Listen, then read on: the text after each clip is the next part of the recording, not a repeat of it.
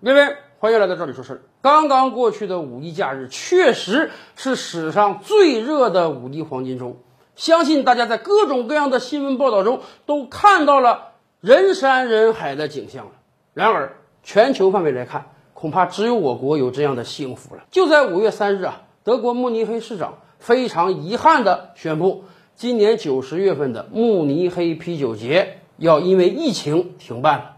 去年九十月份就停办过，今年还得继续停办。大家知道吗？德国人是特别喜欢喝啤酒的。德国有着成百上千种啤酒，德国的慕尼黑啤酒节呢也是远赴盛名的，这些年来成为了德国最大的民俗节日，而且。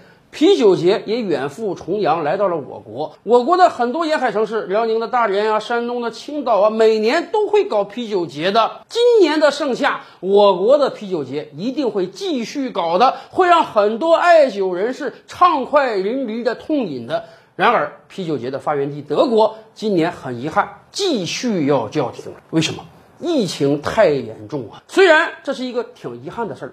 但是我们不得不说啊，这是一个有责任、有担当的取消。现在是五月份，虽然整个欧洲都在接种疫苗，整个欧洲的疫情已经得到了很多控制，但是德国人还是不敢赌啊。今年九十月份的啤酒节，他们还是不敢开。相对而言啊，有些国家就不是那么负责了。比如说咱们的邻邦印度，最近半个月以来，印度简直变成了人间炼狱呀。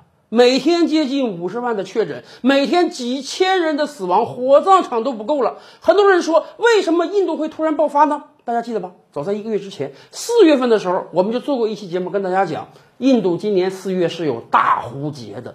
大壶节每天有上百万人在同一个河流中沐浴，整个大壶节一个多月时间，有上亿的印度老百姓要聚集起来。这个大壶节绝对会成为印度疫情传播的一个主渠道。果不其然，大壶节刚开半个月，印度疫情就爆了。我们当时就说，如果印度政府有责任、有担当的话，应当果断的叫停大壶节。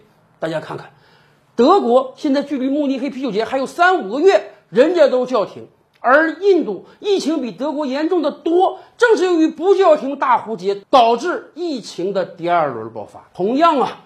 咱们另外一个邻邦日本，七月份还要搞奥运会啊！我们真是替日本捏一把冷汗啊！到今天为止，日本疫情还在爆发，东京、大阪等多个城市的医疗资源告急，尤其是大阪啊，ICU 病床的使用率已经超过百分之百了，每天东京、大阪都有上千人确诊，而日本疫苗接种还不到百分之一。在这样一个状态下，今年七月份，超过两百个国家和地区的体育健儿、体育官员来到日本。